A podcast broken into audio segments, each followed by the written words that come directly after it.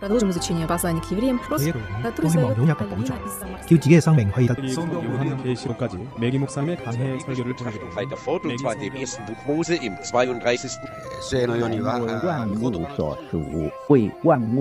¿Quién sabe cuántos idiomas hay en el mundo?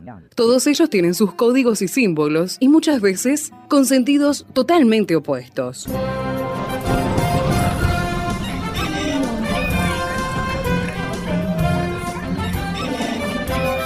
Jungla semántica. Para descifrar las palabras, para entender su raíz, para saber de qué hablamos. Jungla semántica. Nos lidera en esta expedición el profesor Héctor Leites.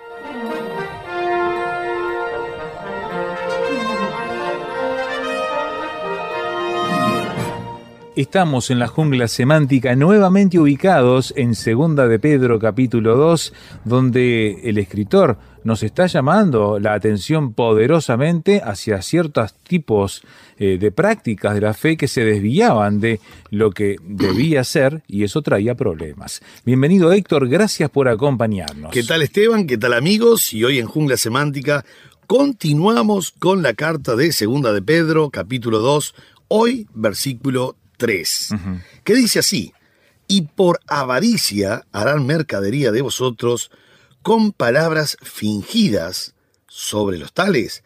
Ya de largo tiempo la condenación no se tarda y su perdición no se duerme. Qué, qué sentencia, ¿eh? Sí, qué tremendo, sentencia. tremendo. ¿Por qué, Esteban? Yo te voy a contar algo. Cuando nosotros comenzamos el capítulo 2, nosotros comenzamos con una gran premisa, que era los falsos maestros, Sí. los falsos profetas, y te acordás que ya habíamos dicho de que el escritor lo que va a hacer en todo el capítulo 12, y estamos hablando de 22 versículos, va a demostrar categóricamente que Dios a estos falsos maestros les traerá su justa remuneración, su, su retribución, ¿verdad? Entonces, ¿por qué quiere mostrar esto? Porque como Pedro está alentando a los judíos dispersos por la persecución de Nerón, era una manera de que ellos dijesen, sí, pero ¿cómo es posible que a nosotros nos está haciendo tan mal y a ellos tan bien? Y, y el escritor dice, muchachos, ustedes tienen a Cristo en su corazón, ustedes están en la verdadera gracia de Dios.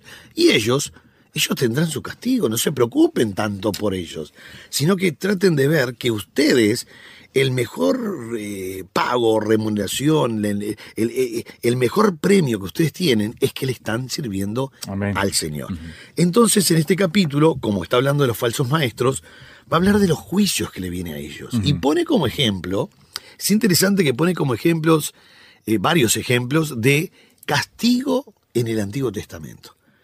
Si uno, no voy a saltar el verso 3, pero si uno va al verso 4, dice, porque si Dios no perdonó a los ángeles que pecaron, este es el primer ejemplo. Sí, sí. Después sigue con Sodoma y Gomorra, después con el mundo antiguo, después con el caso de Balaam. Y uno dice, ¿por qué estos ejemplos? Para mostrarles que Dios es un Dios justo, no un Dios vengativo. Porque en definitiva, todo este juicio que le ha caído a esta gente, o esta condenación, fue la retribución de su extravío. Fue, fue la, la- la consecuencia de la fatal elección tomada. No es que Dios dice, voy a castigar a uno y voy a bendecir a otros. No, estos que están siendo condenados, castigados, en definitiva están recibiendo lo que están haciendo, su extravío. Por eso en el verso 3, que venía hablando de que este, negarán al Señor que los rescató atrayendo sobre sí mismo destrucción repentina. Dice, el verso 2 dice, y muchos seguirán sus disoluciones, esto lo habíamos visto en el Sí, sí. programa pasado, muchos, ¿eh? o sea, muchos engañados seguirán a estos hombres. Impresionante. Dice, eh, por causa de los cuales el camino de la verdad será blasfemado. El camino de la verdad. Impresionante No quiere decir que esta gente, por ser mala, este, está de alguna manera este, menguando el Evangelio. El Evangelio es el Evangelio, son las buenas noticias, eso no se toca. Pero la gente dice, no, pero Dios es un Dios injusto, Dios es un Dios malo, Dios es un Dios que no, no hace las cosas que tiene que hacer. Entonces el camino del Señor es blasfemado porque estos falsos maestros que un día conocieron al Señor, ahora están haciendo desastres, desastres. Y ahora el verso 3 explica por qué lo estaban haciendo. Y dice, y por avaricia, por avaricia. Interesante que en el versículo 15 ya eh, había tocado, o va a tocar, mejor dicho, este, este Balaán que por avaricia, avaricia amó el premio de la maldad, ¿no? Eso está en 2.15 que dice, han dejado el camino recto y se han extraviado siguiendo el camino de Balaam, hijo de Beor, el cual amó el premio de la maldad. Vuelve Balaam a escena. A escena, porque ¿qué pasa? Eh, Balaam allí en número 22, 23, 24 y podemos ir hasta el 31 del libro de números, él se movió siempre por el dinero. Hay que la, historia es una historia muy profunda que no está claro Esteban en el libro de Números. Faltan muchos datos en el libro de Números que gracias a Dios la analogía de la Biblia nos explica todo el tema. ¿Por qué? Porque Pedro está hablando de Balaam, que amó el pago o el premio. Judas está hablando de que él se movió por el dinero siempre. Apocalipsis capítulo 3 me dice que él estaba realmente enseñando a los enemigos para poder realmente lograr el cometido de cobrar el dinero. Entonces continuamente estamos viendo que la palabra de Dios está hablando siempre de este gran avaro llamado Balaam. Balaam. Entonces aquí en lo que está diciendo el verso 3 dice y que por avaricia harán mercadería de vosotros. Avaricia. La palabra avaricia, que es la palabra eh, plenexia, plenexia o pleonexia, también se puede declinar así, es una codicia muy especial. Es una avaricia que en realidad no debería decir por avaricia el verso 3, sino en avaricia. En avaricia. ¿Por Mm. qué? Voy a explicar. Al tener la preposición en, con la palabra, la palabra aquí pleonexia, Sí. está hablando del carácter, no de un acto puntual del dinero, sino que esta avaricia como su propio elemento y estilo de vida. Por eso la preposición lo que da es fuerza a que esta gente no fue un 15 minutos que pensaron mal y dijeron algo. No, no, no, no. Su estilo de vida es la avaricia. Y van a hacer esto por avaricia, y después van a hacer otra cosa por avaricia. Y van a estar, ¿sabes qué, Esteban? Siempre tratando estos falsos maestros de conseguir algo.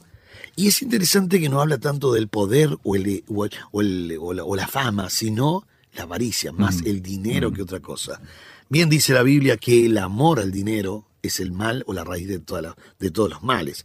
No el dinero, el amor. El amor al dinero. O sea, Ujú. quitar mi vista del Señor para hacer algo por causa del dinero.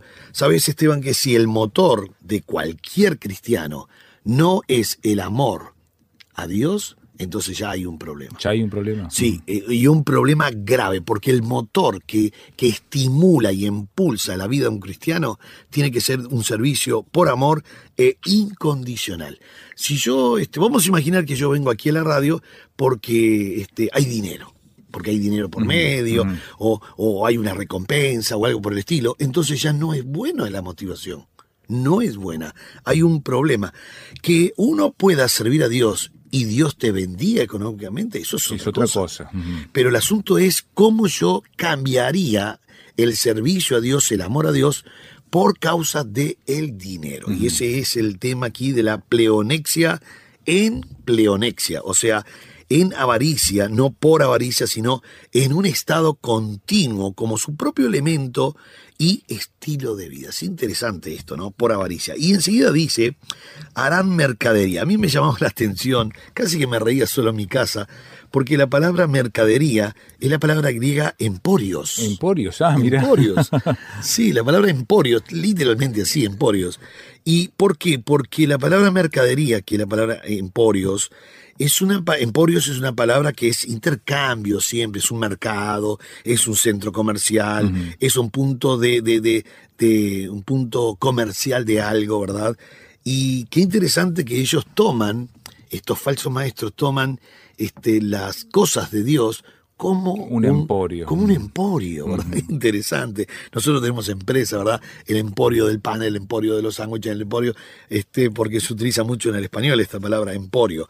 Pero hay que tener mucho cuidado, muchísimo cuidado, porque cuando nosotros empezamos a ver lo que dice la Biblia, sabes Esteban que en segunda de Corintios hay un pasaje que es muy bueno y aparece también este concepto. En 2 de Corintios, capítulo 11, versículo 20, dice algo importantísimo. Pues toleráis si alguno os esclaviza, si alguno os devora, si alguno toma lo vuestro, si alguno se enaltece, si alguno os da de bofetadas. Y uno dice, qué fuerte este Ah, pasaje, muy fuerte, sí. porque Pablo viene con una ironía muy gradual y llega ahora a una eh, punzante ironía en el versículo 19, 20, y dice, bien que ustedes están tolerando estos falsos maestros. No nos olvidemos que una de las características de la, de la- de la iglesia de Corinto es que aceptaban a cualquier apóstol itinerante de la época, eh, aceptaban cualquier cosa que dijesen y aparte se llevaban su buen dinero, porque Pablo llega a decir, bien que ustedes están este, retribuyendo, pagando estos sinvergüenza. Entonces es muy importante cuando en 2 de Corintios 12, 2 de Corintios 12, versículo 17, dice, ¿acaso os he engañado por alguno de los que he enviado a vosotros?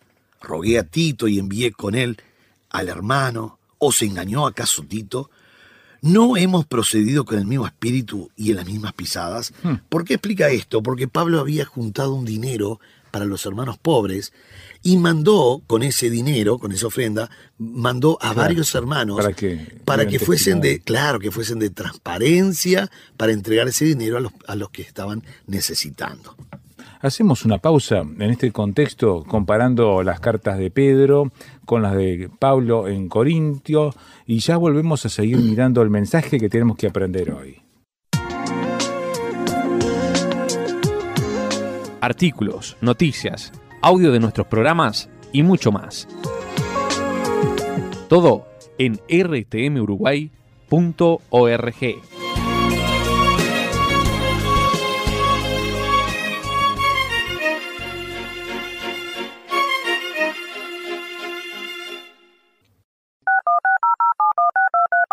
¿Quiere opinar? Póngase en contacto con nosotros al número de WhatsApp, signo de más 598 91 610 610.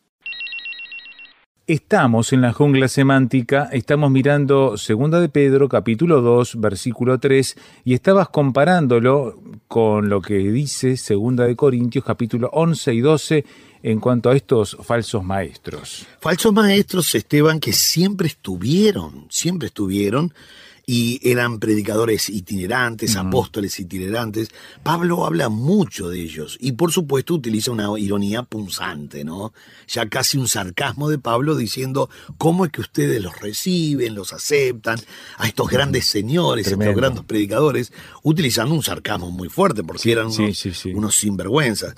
Y Pablo dice, señores, yo siempre les enseñé a comportarse con cordura. Si el dinero que se juntó para los hermanos pobres o los hermanos necesitados, que, que fueron tres personas con buen testimonio, los llevaron, presentaron, todo con transparencia.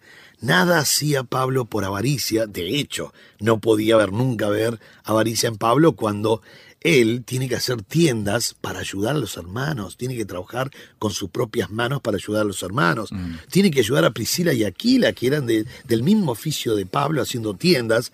O sea, Pablo nunca jamás hubo avaricia, no se movió él, lo que se le movía, lo, lo que hacía mover a Pablo y el estímulo de Pablo era específicamente el amor a, El Dios, amor a Dios. y el amor Ujú. a los hermanos. Por eso Pablo siempre dice, a griegos y a no griegos, a sabios y a no sabios, soy deudor.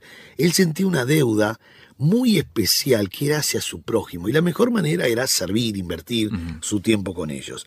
Ahora, cuando dice Pedro que en avaricia harán mercadería de vosotros, harán mercadería de vosotros. Es interesante esto, que sí o sí van a estar traficando, comerciando con este eh, gran emporio del dinero, ¿verdad?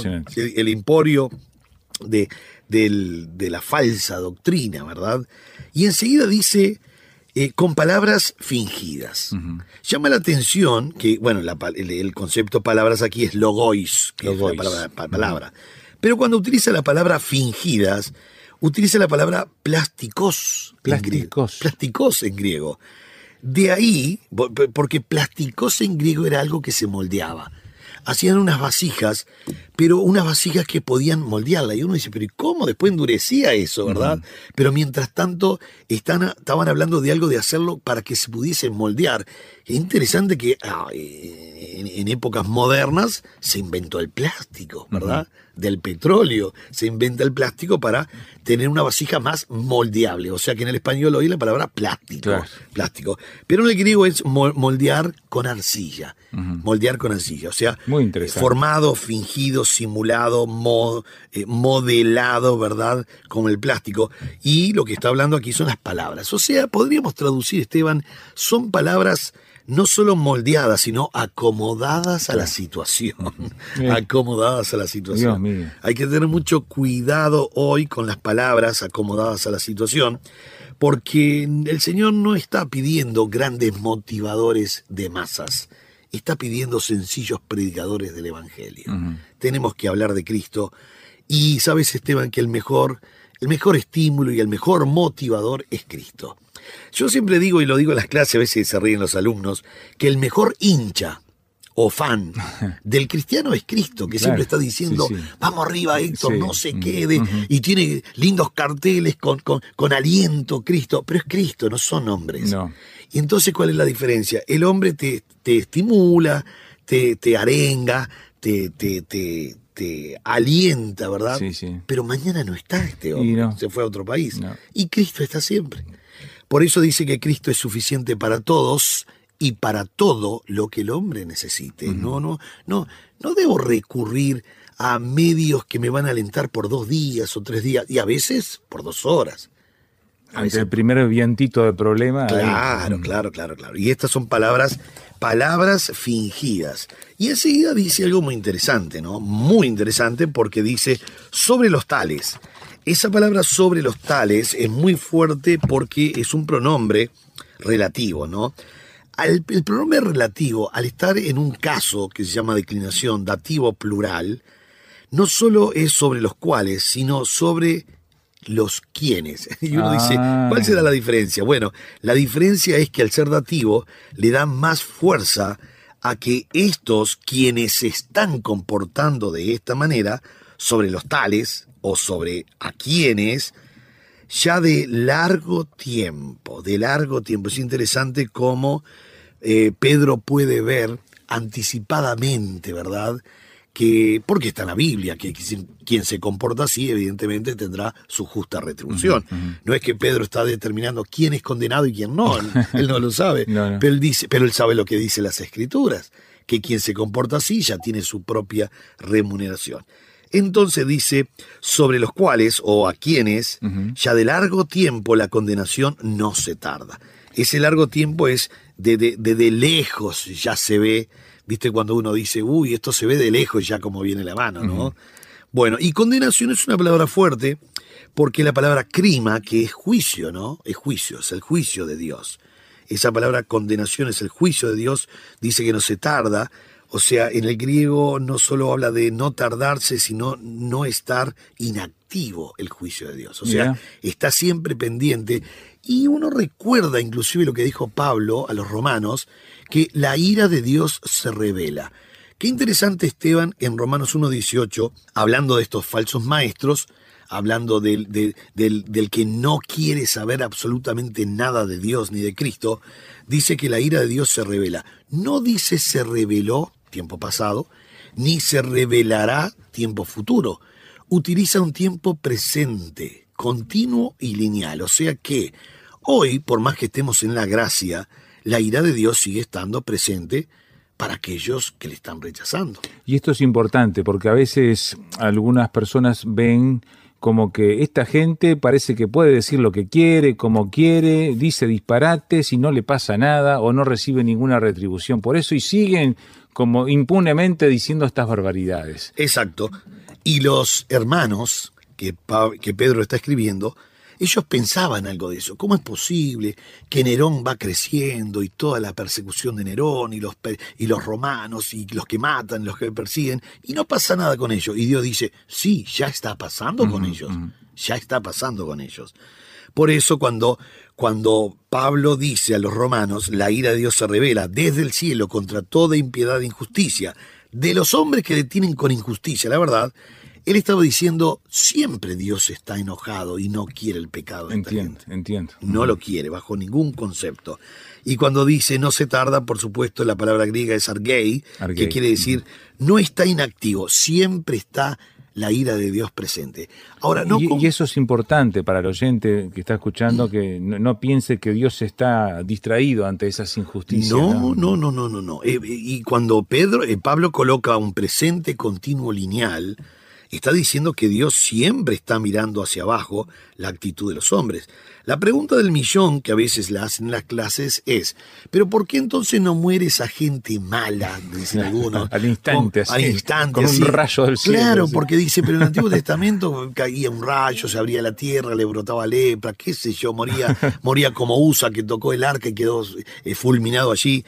Bueno, el tema es el siguiente. No porque estemos en gracia quiere decir que Dios pasa por alto el pecado. La gracia es, te está dando tiempo cronológico para que te arrepientas. Ahí está la clave. Esa es la clave de la gracia. No es que Dios aflojó en su determinio en cuanto al pecado. Para Dios sigue siendo pecado.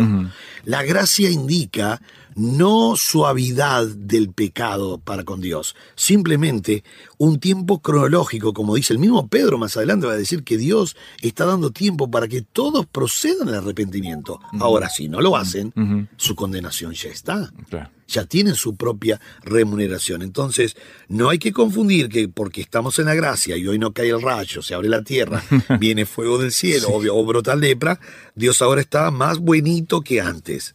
Sigue estando de la misma manera. Por eso, querido amigo, si tendremos que aprovechar, ¿verdad? Porque así lo dice el versículo 4, ¿verdad? Dice, sobre los tales ya de largo tiempo la condenación no se tarda, pues su perdición no se duerme. Y dormir es no dar cabezazos, o sea, Dios no está dormido ante todo esto. Pero eso es no para los cristianos, nosotros los cristianos tenemos la Ah. gran bendición de poder tener siempre el cuidado, la protección de Dios, el sustento, la providencia y sobre todas las cosas, la gran guía del Espíritu Santo en nuestras vidas. Entonces, esto no es para el cristiano, Él está mostrando a los cristianos que Dios realmente no, no va a pasar por alto estas cosas. Así que, amigo, usted y yo sigamos disfrutando el Evangelio, más allá de pandemia, más allá de lo que esté, sigamos disfrutando el Evangelio, porque nosotros podemos realmente ahora tener el gozo del Señor aún en medio de la adversidad. Dios le bendiga ricamente. Nuestro canal de comunicación, jungla semántica, arroba transmundial.org. El seminario bíblico de fe que dirige el profesor Héctor Leites aquí en la jungla semántica con nosotros va a comenzar su segundo trimestre. Increíble ya cómo va avanzando este 2021. Contanos, Héctor, cómo viene planificado. Sí, gracias Esteban. El Seminario Bíblico de Fe comienza su segundo trimestre el lunes 7 de junio, mes 6. Lunes, hermenéutica. ¿Qué es la hermenéutica? Fundamental. Es un estudio que proporciona las claves para una correcta interpretación de la Biblia. Textos difíciles, polémicos, aparentemente oscuros, por medio de las reglas de la interpretación de la hermenéutica, que son varias reglas o claves, y también mirando las figuras literarias. Son 152 figuras literarias, ¿eh? Eh, día martes, Hebreos y Tabernáculo, un análisis exegético versículo por versículo del libro de Hebreos y un estudio del tabernáculo, por supuesto mostrando a Cristo como el gran sumo sacerdote en la iglesia de hoy, por Entiendo. supuesto. Esto va a ser los días martes. El viernes estaremos con misiones, que es un estudio de la base bíblica para misiones, desde Génesis hasta el tiempo de Pablo, con énfasis, por supuesto, en las metas y en los métodos que Pablo usó. Eso va a ser entonces la semana del 7 de junio. Recuerden que lunes y martes, tanto hermenéutica como hebreos y tabernáculo, es doble horario para que el alumno pueda elegir, de 9 a 12 o de 19 a 22 horas. Para colmo es por Zoom, así que todo el mundo puede elegir ahora y acomodar sus horarios el día, ¿verdad? De 9 a 12 o de 19 a 22 horas, el alumno elige el mejor horario. El día viernes, este, solo en la noche, de 19 a 22, el nivel ministerial. Recuerden algo, tenemos una página y allí deben registrarse. No se demoren, deben registrarse en la página. Pueden estudiar de todas partes del mundo, pueden estudiar ahora en el seminario bíblico de fe. Tiene que entrar a la web del seminario, que es bien sencillo, seminariobíblicodefe.com. Seminariobíblicodefe.com, nada más. Y ahí usted entra a la página, ahí está la información, los horarios, Usted tiene que ir al final de la página y donde dice a la izquierda registro, ahí se registra, manda sus datos y ya nos queda a nosotros. Por las dudas, igual vamos a dar los teléfonos de contacto, tanto en Montevideo 2 902 90 89, 2 902 90 89 o el nuevo celular del seminario, porque hay un nuevo celular. 093 093 59 1950 093 59 19 50 y allí puede estar mandando un WhatsApp preguntando este, para lo que es el segundo trimestre del seminario bíblico de fe. Les esperamos entonces dos, bueno, tres materias sumamente importantes y muy profundas, muy profundas. Será usted bienvenido.